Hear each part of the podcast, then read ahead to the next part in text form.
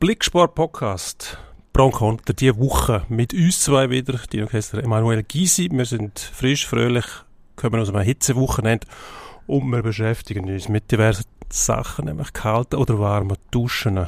Und vor allem äh, über Eishockey reden wir, über die Formel 1, was äh, erschütternd kühl war, wie man sieht aus, der Distanz. Äh, ein bisschen Fußball, ein bisschen Schwingen, wird eigentlich eine runde Sache. Muss man Absolut. ahnen. Bringen wir rein. Pro Und Konter. Sportstreitgespräch mit Dino Kessler. und Emanuel Gysi.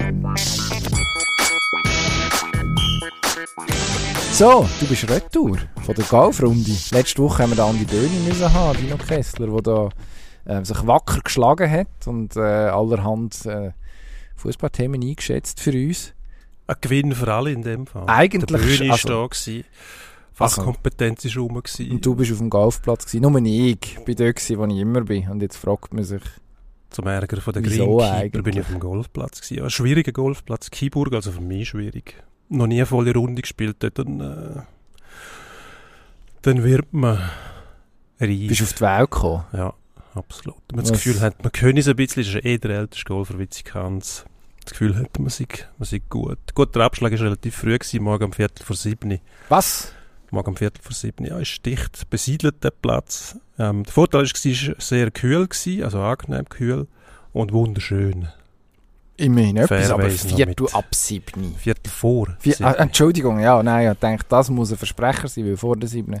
Was ist das? Einfach das ist runde senile Bettflucht? Oder wie, also wie kommt man auf die Idee? Zum Amerika sagen sie einen Do-Sweepers, also die, die dann den Tau vom Platz fegen. Eigentlich eine wunderschöne Vorstellung. Ähm, gerade beim Sonnenaufgang, es ist auch schön, es ist einfach sehr früh, man muss noch dorthin gelangen. Ja, und, Und, die ersten äh, Spielbahnen ohne vorher ein paar Probeschläge zu machen, das äh, ist in meinem Fall zumindest verheerend rausgekommen, sagen wir es so. hm, das tut mir hingegen leid. Muss aber ich würde nicht. sagen, die frühe Tageszeit, ja, was willst du erwarten? Jetzt ist nicht mehr Golfwetter, haben wir festgestellt. Zu heiß. Das ist Wahnsinn. Ja, wenn es äh, sofort, das ist eigentlich extrem, wie wenig das es braucht, bis der Mensch zu heiß hat. Wenn sich das überlegt, 35 Grad ist eigentlich nicht so wahnsinnig viel, also Das kommt drauf an. der Backofen hat jeweils Vor kurzem 200. war minus 2 gewesen noch im Winter. Ja. Denke mir schon eine massive Steigerung. Aber ja, klar, den Kopf in Backofen haben würde ich jetzt auch nicht empfehlen. Ähm, Also nie, zu keiner Nein, nie, Jahreszeit. vor allem nicht, wenn es ein Gasbackofen ist. Weder noch, in keinem Fall. Nie, es kommt eigentlich nie etwas Gutes raus. In den Kühlschrank haben sollte man den Kopf auch nicht, das bringt zwar Kurzfristige anekdotische Abkühlung, aber der Energieverlust ist grösser und der Kühlschrank muss nachher schaffen, um den Temperaturausgleich wieder herzubringen, bis er wieder auf 5 bis 8 Grad ist. Das heißt Energie plus Wärmeabstrahlung noch vom Gerät bringt nichts. Was aber tatsächlich etwas bringt, sind kalte Duschen. Das mache ich jetzt etwa seit das so? vier Wochen. Am Anfang mit Horror verbunden und, Ja. und Angst, also wirklich ich. Angst. Jetzt kommt es dann, Mhm. man fängt an bei den Füßen, dort geht es noch einigermaßen. Aber nachher, wenn es richtig, sag jetzt mal, Körpermitte geht, will man es eigentlich nicht. Es ist wie so, wenn man in einen eiskalten Bach hineinsteht. Es wird immer schlimmer, je weiter rauf das geht. Und es sind nicht alle Leute gleich temperaturempfindlich. Aber wenn man es mal geschafft hat, die Kälte anzunehmen, dann ist es äh, wirklich ein wunderbares Gefühl. Ich habe das irgendwo gelesen. Ich glaube, im äh, Red Bull Podcast, ähm, in einer Werbung für den Red Bull Podcast. Dort hat man über, den, äh, über die, über die Kaltduscherei diskutiert, und zwar ausführlich. Und das habe ich dann versucht und ich bin begeistert, muss ich sagen. Und zwar nicht nur, weil es momentan gerade warm ist draussen, sondern das ist eigentlich bei jeder Temperatur ein Vorteil. Kalt duschen. Der Kreislauf wird angekurbelt und scheinbar wird das Immunsystem gestärkt. Und für die, die wollen abnehmen zum Beispiel, will ich jetzt nicht unbedingt, aber es soll sogar ähm, bei der Fettverbrennung helfen, vor allem die Braunfettschicht, die ich bislang so nicht kennengelernt habe.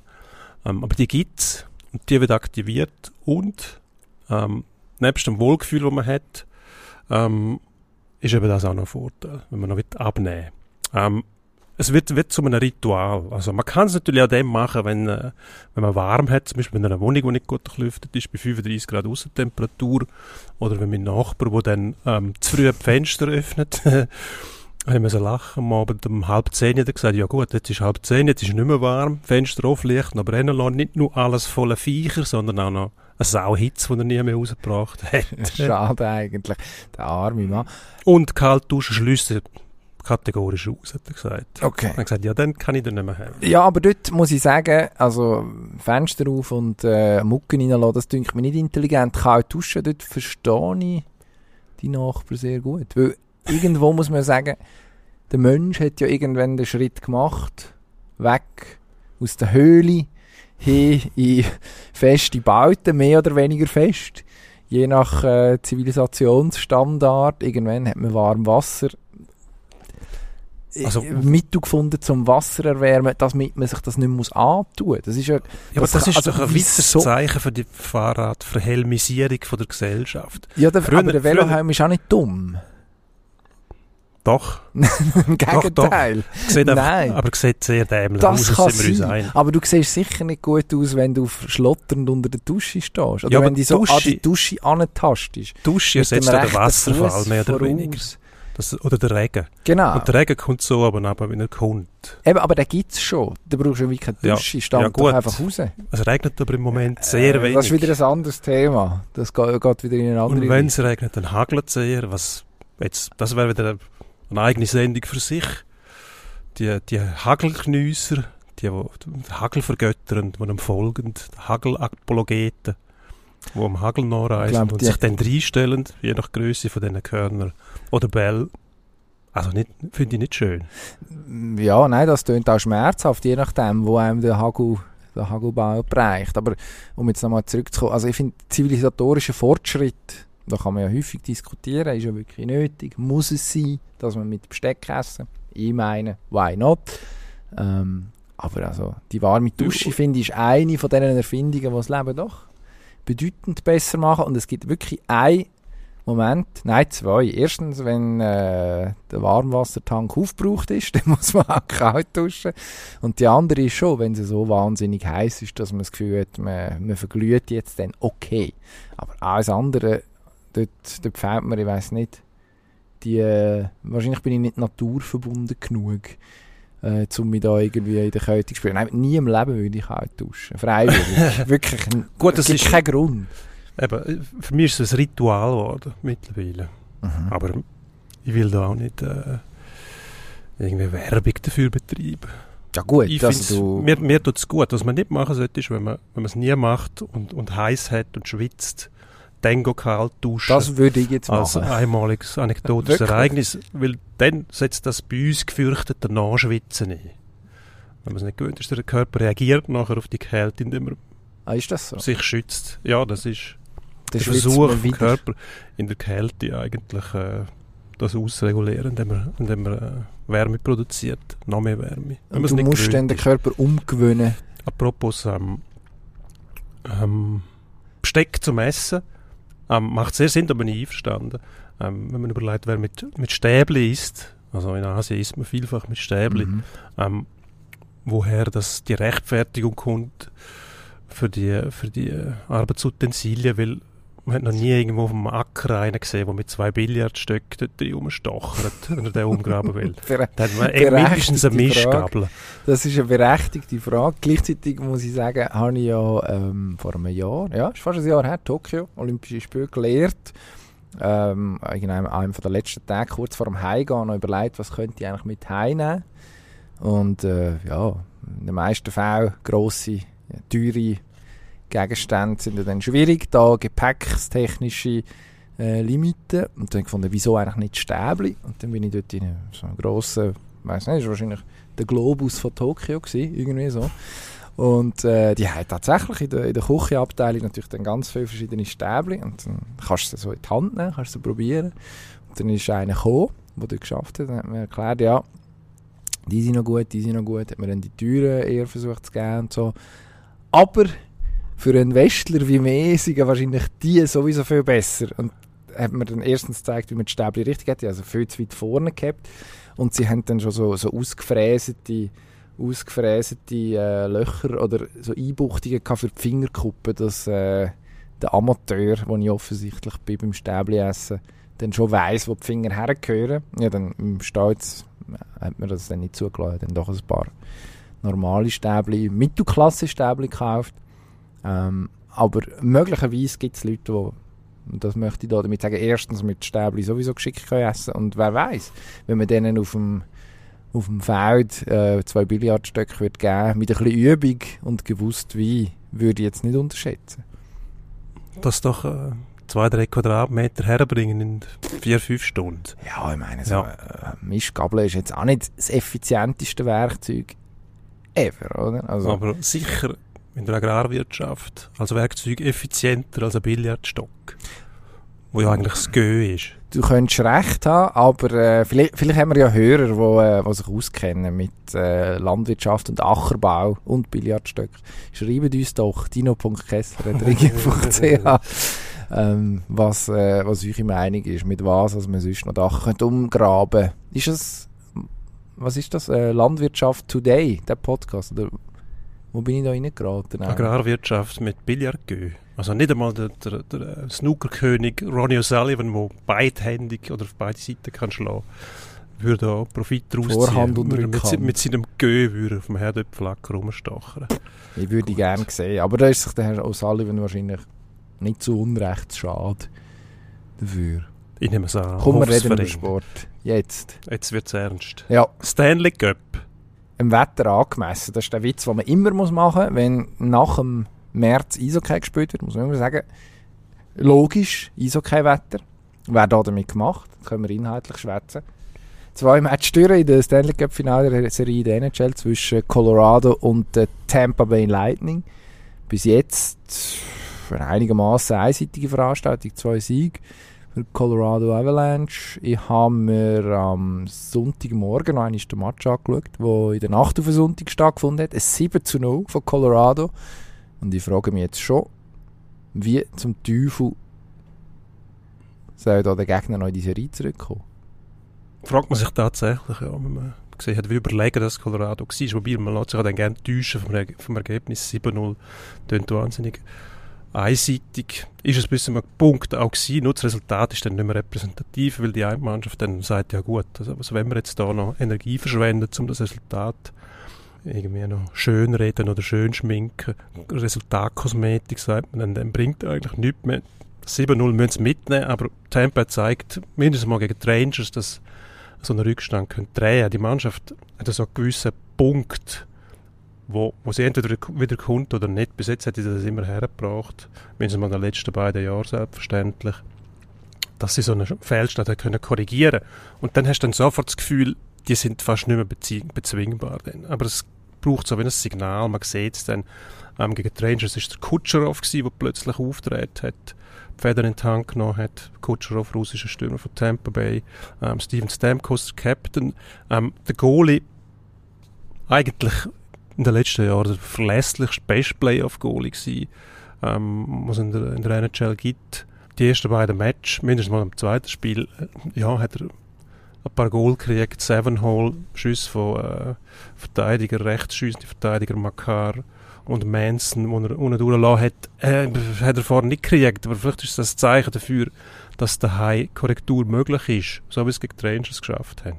Sieht im Moment nicht so aus, muss ich selber auch sagen, dass das ähm, wirklich noch auf die andere Seite kippen könnte, aber es braucht so wenig, bis die so eine Mannschaft dann wieder im Griff haben. Nur die Rangers sind nicht Colorado, Colorado sind nicht die Rangers, ähm, Binsenweisheit, also die Avalanche, die wirken unwiderstehlich im Moment. Also da müsste man sich fast auf einen Tipp rauslassen, wo man, wo man selber gar nicht begründen kann, wenn man sagen würde, doch, die schaffen das noch. Also was, es drängt sich ja irgendwie der Wortwitz oder der Kalauer mit den Lawinen auf, der wirklich unaufhaltsam wirkt bei der Avalanche. Ja, das ist ja so.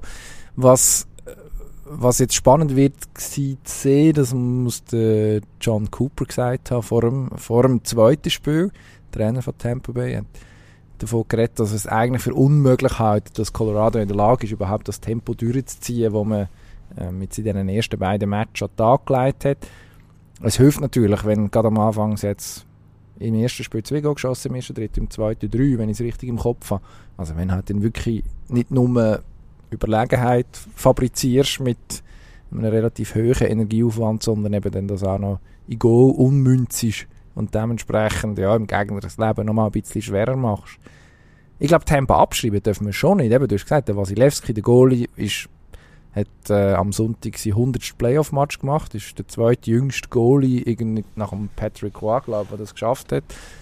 Ähm, also dort ist auch genug Routine rum. Ich habe mich dann noch gewundert, warum man ihn nicht irgendwann auswechselt und sagt, nimm dir doch jetzt ein Drittel Pause. Gut, dann hat der Brian Elliott rein müssen, der mittlerweile einen sehr grauen Bart hat, wie ich auf der Spielerbank dann festgestellt habe. Ich gestaunt, dass der noch in der Liga ist, aber gut für ihn. Er hat aber eigentlich recht gemütlich eingerichtet gewirkt dort auf dem Bänkchen. Ja, er hat unbedingt gehabt, er will ums Verrecken. Bring mich doch jetzt schnell noch. ich kehre das neu, reisse das noch um. Ich glaube auch nicht. Also für ihn, ist, für ihn hat es, glaube ich, gestummen so. Aber äh, ja, am Ende des Tages eben, die Mannschaft ist routiniert. Ähm, Kutscherow hast du erwähnt, wo man das Gefühl hat, nie Stress auf dem Eis. Also auch jetzt nicht. Ähm, wahrscheinlich stressen auch nicht, dass man 0-2 hinten ist in der Serie. Die wissen eigentlich, was sie müssen machen müssen. Aber ich glaube, jetzt der dritte Match, ja klar, sonst sind es 0-3 hinten, klar, aber der wird entscheidend sein, auch wie er rein, wie das Spiel sich irgendwie entwickelt nachher. Also ob, ob Tampa da einen, einen Weg findet, äh, Colorado in irgendeiner Form zu bremsen und eigentlich das Spiel dazu zu bringen, dass weniger passiert. Also je weniger, je weniger Action das es gibt, desto mehr müsste ihnen das eigentlich in die Karten spielen. Ja, vielleicht ist es auch einfach so, dass der Avalanche wirklich den optimalen Leistungszustand erreicht hat, wo es vielleicht einmal in 100 Jahren gibt Sportarten übergreifend, wo alles zusammenpasst, jeder Spieler genau dann in der besten möglichen Form ist. Also wenn man dem McKinnon zuschaut, wie der Schlittschuh läuft, der Makar der Verteidiger, Nico Schiel, plötzlich Goal schießt am, am laufenden Band und ein Haufen hervorragende Spieler rund um den Feld, noch der Kadri, also da wäre noch mehr möglich.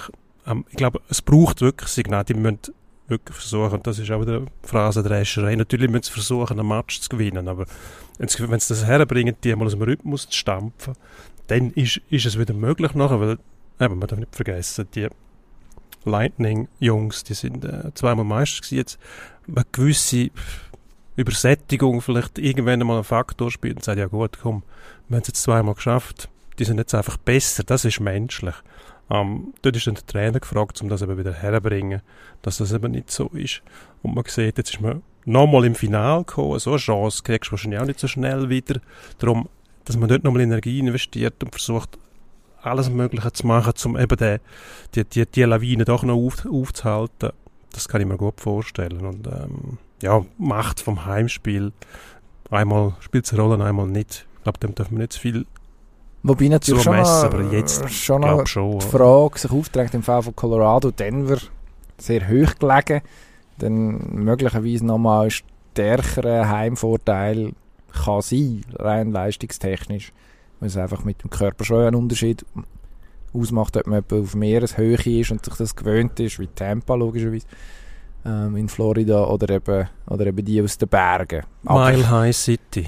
Ja, dann ah. ist aber der Vorteil für die, die eigentlich immer da oben sind, ja. die mit dem sauerstoffreichen Training, ähm, wenn es ins Flachland aber gehen, bei uns wäre das Davos, wo irgendwie auf Zürich kommt. Ähm, dort sind es, äh, die ich, ungefähr vergleichbar. 1600 Meter, Mile High City.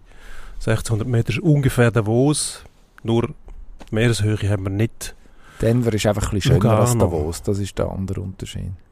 Also Stadt ist schon ein bisschen lässiger als Davos, oder? Ja, ja.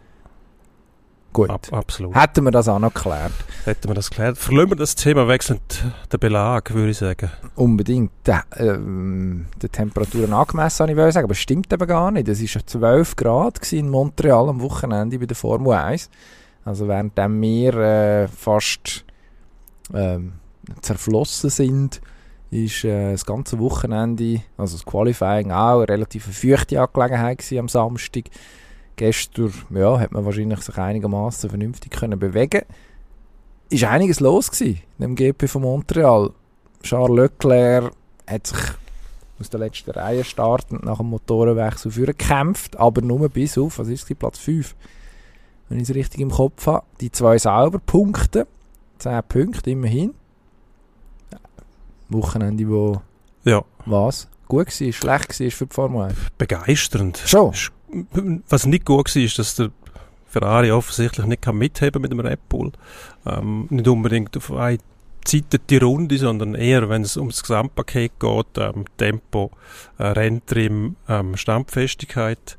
Ähm, Red Bull hat am Anfang ein paar Ausfälle gehabt wegen der Technik. Ferrari hat sie jetzt. Das ist, glaube ich, eher nicht günstig, wenn sie jetzt hast, weil die Entwicklung deutet auf, auf eine andere Seite. Also, wenn du ein Problem hast, kannst du sie ausmerzen, dann bist du gut dran. Wenn du am Anfang kein Problem hast und plötzlich hast du sie und bringst sie nicht mehr weg, ist es eher schwierig, weil der Rückstand jetzt in der Weltmeisterschaft 49 Punkte, also ähm, sind fast zweimal 25, zwei Siege und äh, irgendwann ähm, greift dann Ver Verzweiflung wieder um sich, weil Ferrari bedeutet, ist ganz klar, bei dieser Leidenschaft wird es schnell mal hysterisch nachher, wenn es nicht klappt, oder? Es wird ausgerufen und alles hinterfragt.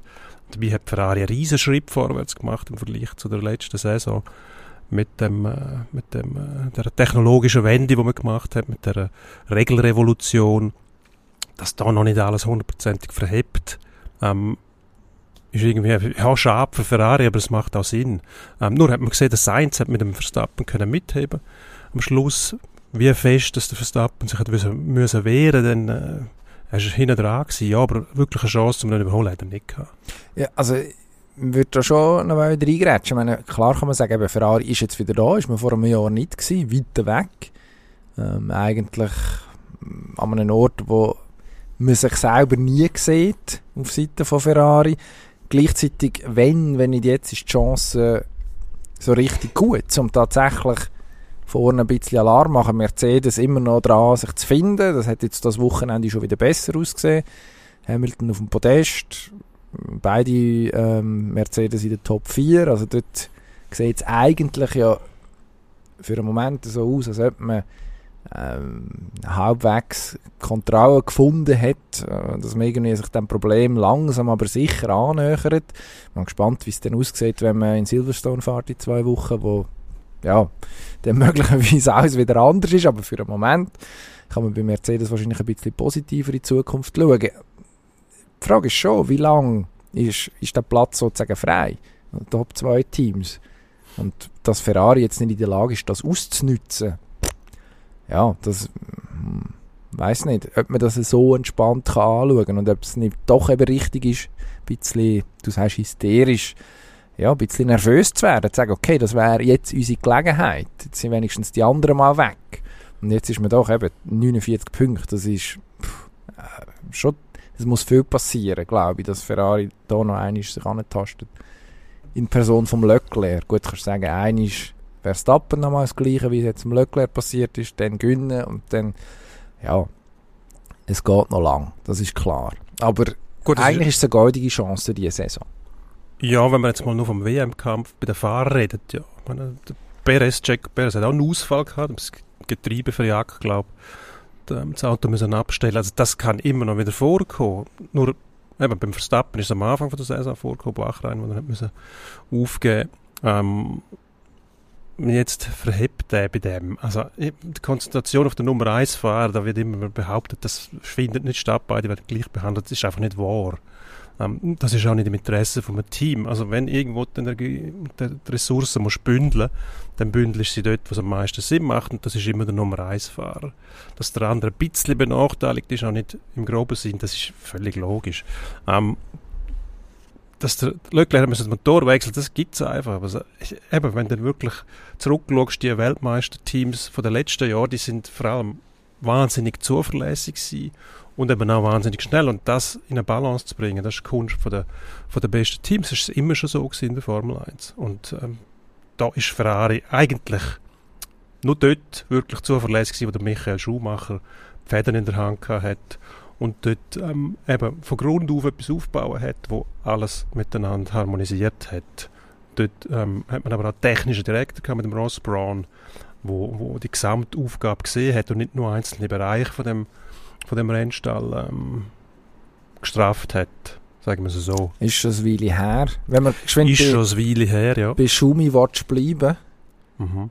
Am äh, Samstag Qualifying habe ich gesehen. Mick Schumacher sechst. Und dachte, ah, gut für ihn, gesehen Magnussen fünft. Schon wieder, schon, schon wieder der Teamkollege vorne dran, einigermaßen brutal.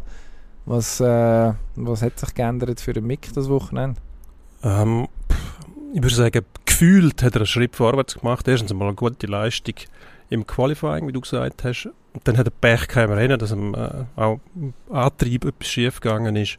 Das Auto hat müssen abstellen. Ähm, irgendwo ist der Gesamteindruck einfach nicht überzeugend besetzt. Ähm, man hat Magnussen, der vor ihm ist, das ist eigentlich nicht die Idee bei dem jungen Fahrer, der vorwärts kommt, dass nicht der Teamkollege dauernd schlägt. Irgendwann muss einfach mal etwas kommen. Und je länger das, das dauert, glaube ich, auch für ihn, dass dann Psychologie wieder eine Rolle spielt, schafft es nicht an dem vorbeizukommen, selbst wenn wir gut sind.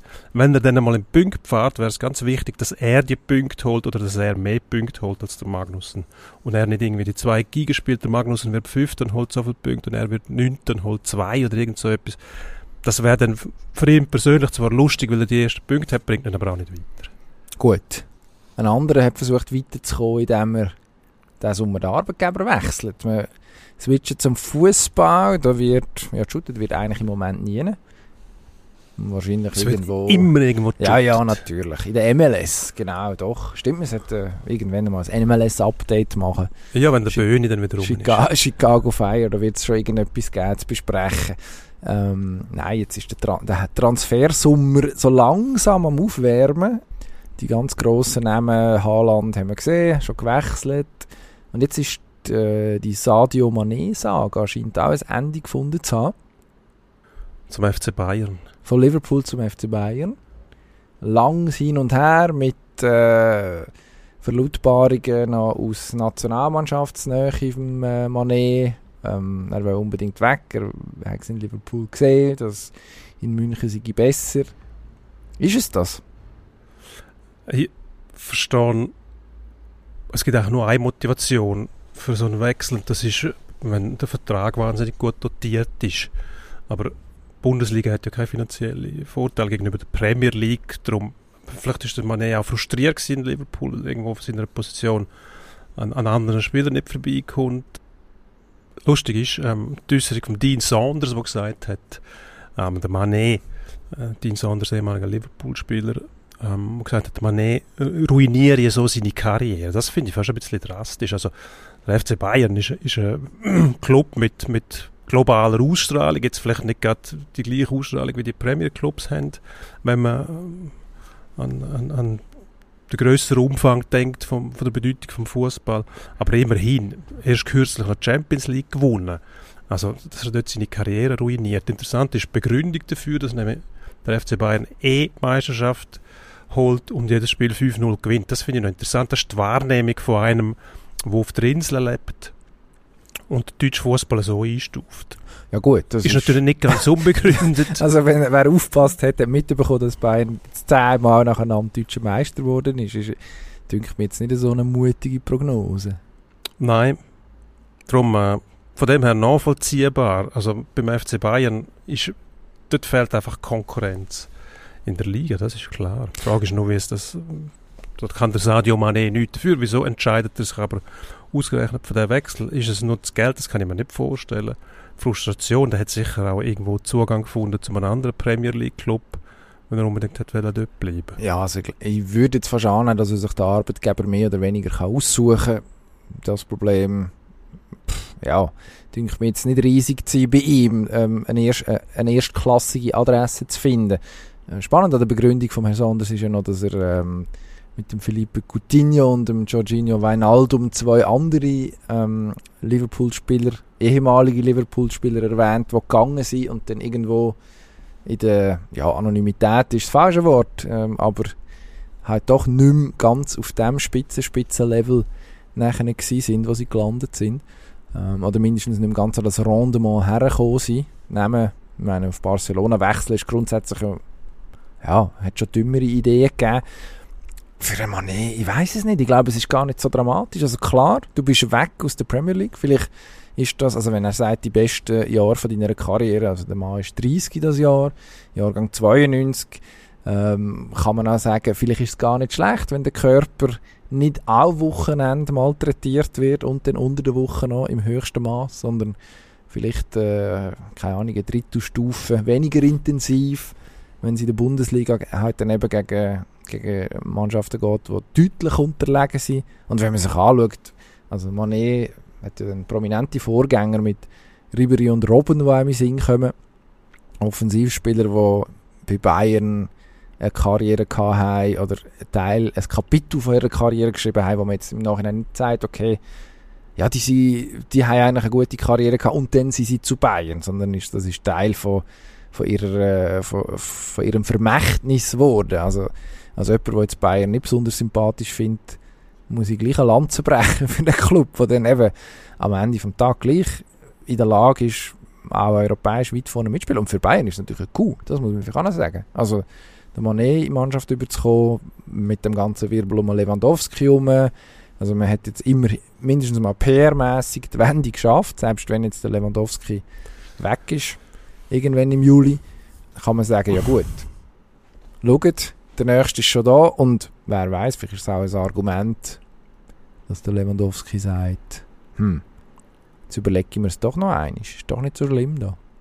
Hast du das Gefühl, dass das möglich wäre, dass der Lewandowski auf das zurückkommt. Und will man das überhaupt? Ich glaube, das ist schon vielleicht, so viel Geschirr zerschlagen worden mittlerweile von äh, Lewandowski, der behauptet, dass zu viel passiert. Was ist denn passiert? Also, man hätte ihn einfach aber gar nicht noch. Also, da muss ja mindestens einmal äh, die Ablösesumme dementsprechend, was man sich vorstellt. Oder? Und äh, Barcelona ist mehr oder weniger gleich klamm wie ich. Also, ich könnte mir den Lewandowski nicht leisten, muss ich ehrlich sagen. Obwohl bei mir im Haus ein Lewandowski wohnt schon. Ah, liebe Grüße. Landsmann vom äh, Bayern-Stürmer. Ich würde es gerne ausrichten, ja.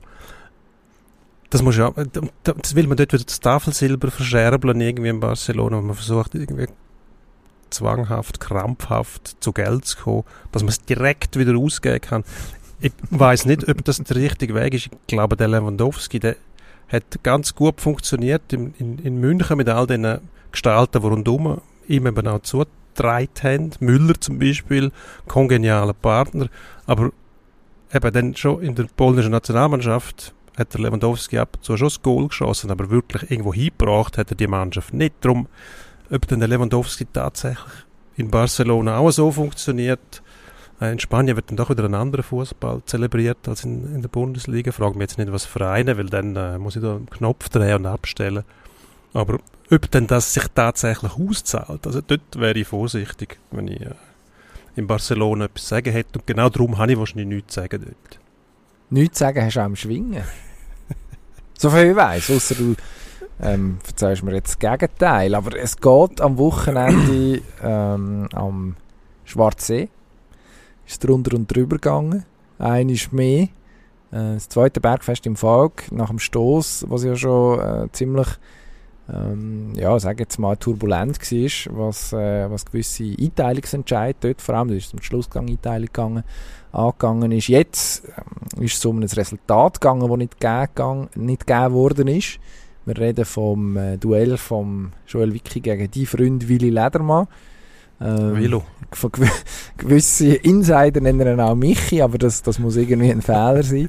ähm, wo, wo, äh, der ja, ein Fehler Kampf, und schon wird man aufgehängt. Es wird einem links und rechts um die Ohren gehauen, wo, der, wo die Kampfrichter ähm, das Resultat nicht gegeben haben. Wirklich hat leider mal eigentlich auf dem Rücken gehabt. Das hat man nachher gesehen. Wir haben ja die äh, Fotos von, von, unserem, äh, von unserem Kollegen Sven Thome eigentlich beleidigt vom Blickfotografen vor Ort war.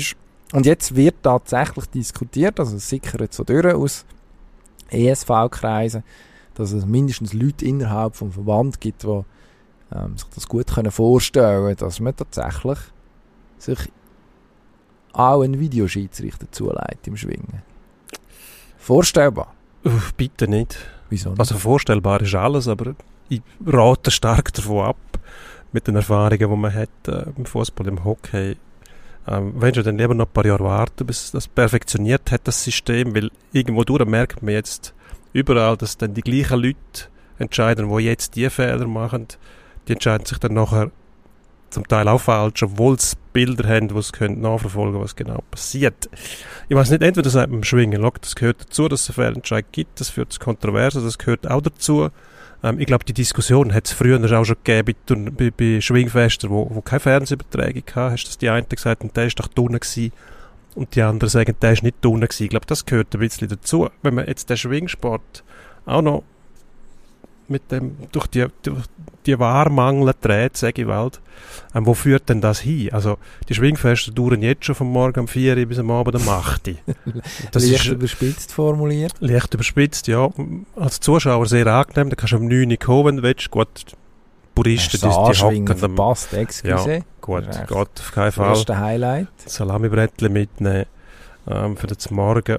Ich finde, das gehört nicht zum Schwingen. Da muss man sich einfach bewusst sein, dass man das muss hinnehmen muss. Außer man sagt, der Schwingsport ist mittlerweile so professionalisiert, dann muss man aber den anderen Schritt auch machen und sie Einnahmen generieren lassen, wo es nur geht. Dann sollen es Profis sein, dann okay. Aber solange man sich noch quasi mit einem Amateursportstatus schmückt und dann der Vargo einführen, weil man dann sagt, gut, dann müssen wir aber auch alles überprüfen können, können dann stimmt für mich Gott oder stimmt die Rechnung nicht mehr, muss gut. ich sagen. Man müsste wahrscheinlich überlegen, was darf man alles überprüfen, oder? Das wäre dann der nächste Schritt, den man muss anschauen muss. Also grundsätzlich, dass man sagt, ist er dunder gewesen oder ist er nicht dunder gewesen? Und wenn man es klar sieht, wieso soll man das nicht können korrigieren? Ich frage mich einfach, ob, ob das auf dem Schwingplatz, ja, die technische Umsetzbarkeit das muss dann irgendwie noch gewährleistet sein innerhalb von nützlicher Frist. Zwar werden die Schwingfeste auch gestreamt oder übertragen oder also in irgendeiner Form sind sie elektronisch zugänglich, aber bis jetzt, das Schwingen hat, ist, hat jetzt nicht unbedingt glänzt damit, dass man gesagt hat, eben, wir wollen, also es gibt keine digitale Anzeigetafel zum Beispiel. Das äh, kann man gut finden oder schlecht, aber es ist einfach so. Also von mir aus dürfte man durchaus im Jahr 2022 im zahlenden Zuschauer im in der, in der Arena oder wo auch immer auf dem Schwingplatz schon zumuten, dass man irgendwie den aktuellen Stand einblendet und nicht immer noch für einen Franken verkauft, ähm, ausgedruckt auf Papier. Ähm, auch wenn das selbstverständlich eine Einnahmequelle für einen Veranstalter kann sein. Aber äh, ja, also ja. dort, aus meiner Sicht dürfte man da ein bisschen mit der Zeit gehen.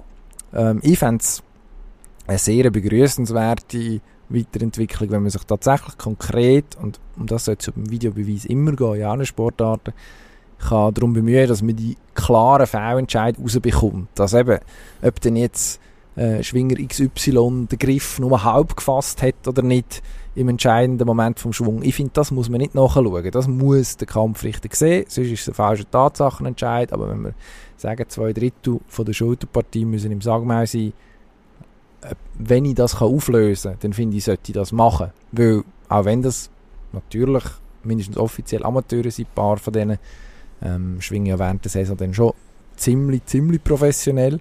Aber wenn alle noch irgendwo einen Job oder ein Studium oder so haben, ähm, irgendwo geht es dann schon um Sponsorengelder, um, kannst jetzt lachen, aber um, um die Preise, die es am Schwingfest gibt, da geht es doch auch um ein paar Franken. Also der Skischuhe, TÜV der lebige Preis, ähm, der ist ja dann meistens etwas wert und man muss den ja nicht mit heimnehmen. Also man kann den, Bar, den, Gel den, Geldwert von dieser Kuh, vom Muni oder von was auch immer haben. Also das ist dann schon auch ein Sümmli, wo ja, möglicherweise in der Haushaltskasse sich gut macht. Und wenn man den Gegner geschlagen hat, so wie der Joel Wicki, der Ledermann am Wochenende, ja, hat man es eigentlich auch verdient. Aber wo, wo setzt man denn den Hebel an? Ich meine, die Auswirkungen sind ja in alle Richtungen möglich. Also wenn du ein kleines, weiß ich was, Teilverbandsfest Faire Frage. keine Ware hast und dann verpasst einer dort irgendeine Auszeichnung und kommt zum Beispiel in eine eidgenössische und äh, hat so nicht die Chance zum Schwingerkönig werden. Weil ein Fehlentscheid passiert ist, der ist dann weniger schlimm als der am, am Kantonalfest oder am Teilverband oder am grösseren Fest, am Bergfest zum Beispiel. Und dort hast du dann überall Kameras also der Aufwand wäre ja unglaublich. Also beim kleinsten Fest, wo, ähm, oder sagen wir mal bei der Kranzfest zum Beispiel, müsstest jedes Kranzfest mit so vielen Kameras ausrüsten, dass, dass jeder Gang auf jedem Platz, in jedem Detail kannst Nein, das ist nicht realistisch. Das müsstest du aber machen können, oder? Das wird nicht passieren, das ist klar. Das ist ja auch das grosse Problem. Also wenn man sich, wenn man sich überlegt, im, äh, im Fußball zum Beispiel, dass äh, irgendwo ziehst halt die Linie also, ob es jetzt unterhalb der Superliga ist, in Richtung Challenge League, ob es in der Bundesliga unterhalb von der zweiten Bundesliga ist, je nachdem mehr oder weniger Sachen, die man reviewen kann. Das ist jeder Sportart so. Ich würde im Schwingen sagen, sobald es um zwei Sterne geht, also wenn man, ich glaube jetzt so die die kantonalen, die würde ich weglassen, aber Teilverbandsfest und Berg, äh, Bergfest aufwärts, eidgenössische Veranstaltungen, warum nicht? Also sobald es wirklich ans Eingemachte geht, würde ich mich darum bemühen, dass wir da irgendeine Lösung finden. Und alles andere, ja, dort ist weiterhin, also ich meine, im Fußball gibt es Drittliga abwärts, gibt es keine Linienrichter, da sagt auch niemand etwas, ja, aber wer soll denn, da wird der, der, der Einwurf auch nicht richtig angezeigt, möglicherweise, weil es irgendein, der, der, der, der Wirt vom Clubhaus macht, der dann genau an der Seitenlinie steht. Das ist einfach so. Das ist dann der Unterschied zwischen mehr oder weniger hochkarätigem Sport. Das ist auch okay.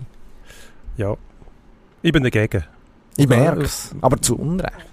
Ja, gut, was sagt wer ist der Philipp Leimbacher, Mike Genössischer 2007 in Aarau, der spätere Schlussgang-Teilnehmer Stefan Fausch, ich weiß nicht, welcher, welcher Gang das war. Wird heute noch diskutiert, ist doch drinnen gewesen, Wertung hat es nicht gegeben. Mehrere dieser Fälle hörst du immer wieder, ich finde das ist zwar ärgerlich für die Betroffenen, aber irgendwo durch macht das die ganze Sache eben auch spannend. Gut, Gut. Diskussion hast du eh, die Habe verlagern ich jetzt sich dann einfach sagen. zum- Ich finde es aber lustiger, so zu diskutieren, als wenn jedes Mal musst du den Wahr erwähnen finde ich. Das ist schon äh, zum Teil eine rechte Spaßbremse. Je nach Sportart. Gut, je nach Sportart haben wir noch andere Probleme. Fußballtrainer haben nämlich das Problem mit ihrem Diplom. Das ist ziemlich schwer zu erlangen, heisst es. Also Mhm. bis du das Diplom hast, darfst du einen Super League Club trainieren zum Beispiel. Musst äh, musst eine Ausbildung geniessen, musst einen Abschluss haben, während dem zum Beispiel ein Hockeytrainer das nicht braucht. Ja. Warum nicht? Der Hockeytrainer? Ja, Das frage ich mich auch. Tatsächlich, warum? Also ich kann mir vorstellen, dass äh, durch das, dass du so viele Nordamerikaner im Hockey hast, wo dann die Regeln sowieso noch einiges anders sind, könnte ich mir vorstellen, dass es einfach auch fast nicht praktikabel wäre, eine einheitliche Ausbildung anzubekommen. In der Schweiz reden wir von der UEFA Pro-Lizenz im Fußball, die du musst haben damit du einen Super League Club trainieren oder mindestens musst du einen zugesicherten Ausbildungsplatz haben für, für den UEFA Pro Lehrgang. Und ich finde das gar nicht so schlecht, dass man sagt, look, wir wollen gewisse Grundstandards einhalten. Es ist schwierig, es, es ist, mag relativ anspruchsvoll sein, dass man und, und gewisse Hürden geben und es wird nicht, es wird nicht so einfach.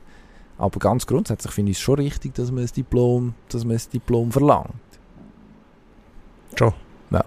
ist denn das Qualitätsmerkmal nachher bis zu einem gewissen Punkt, dass einer weiss, wenn er die Töckeli muss aufstellen muss, wo die Pföstchen herkommen, was ein 4-4-2 ist und so weiter, das äh, können wir auch lernen. Die Frage ist, brauchst du als Trainer nicht mehr das? Also du brauchst äh, ähm, gute Menschenkenntnis, psychologische Fähigkeiten, motivatorische Fähigkeiten, vielleicht, wenn es nötig ist. Ähm, musst gut sein, können zuhören, musst deine Ideen können vermitteln und du brauchst gewisses Maß an Ausstrahlung, dass der natürliche Respekt entgegengebracht wird. So, all diese Sachen kannst du zum Teil lernen in einem I&S-Kurs oder was denn das auch ist, aber ich finde, dass ja, das ist der bürokratische Weg. Man sichert sich so ab, dass eine gewisse Grundausbildung vorhanden ist, wo die am Schluss vielleicht gar nichts nützt, im Ernstfall. Also einer, der sag ich so, 20 Jahre Fußball gespielt hat, ein Taktikfuchs war und vielleicht auch noch mal eine Idee hat, vielleicht noch ein Visionär ist.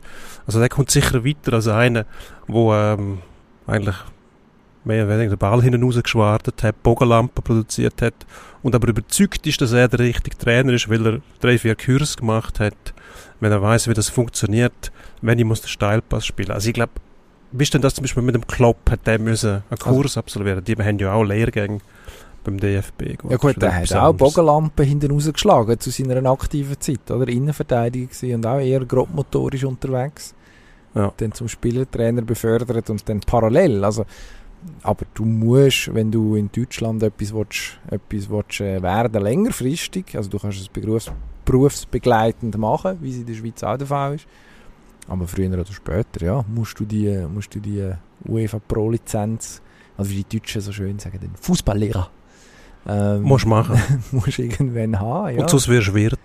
Sonst wirst du möglicherweise die Kioskbesitzer sind auch Fußballer früher geworden, oder? Ist eigentlich schade, ist die Zeit vorbei, dass man sich Tabakfass. irgendwie so Ende, Ende Karriere langsam überlegt hat, vielleicht noch der letzte Wechsel, wo dann schon der Kiosk inklusive war, irgendwie ein Vertragsbestandteil, eine Geschichte irgendwo aus dem Ruhrgebiet.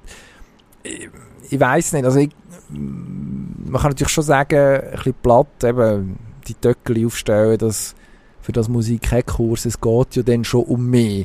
Und ich glaube, es ist auch wichtig, dass gerade im Sport, wo dann zum Teil schon sehr traditionsbewusst ist, ob es jetzt Fußball, Eishockey oder eine andere Sportart ist, dass es eben andere Inputs gibt, als nur das, was jemand als, als Aktiver gelehrt hat, sondern dass es vielleicht irgendwie noch eben einen Verband gibt oder möglicherweise auch ähm, in der Schweiz ist im Bundesamt für Sport gibt es auch eine Trainerausbildung, wo, wo man sich darum bemüht, dass Trainer auch gewisse Werkzeuge an die Hand bekommen, was gerade den Umgang auch mit jungen Athleten angeht. Also Fußball und im Hockey.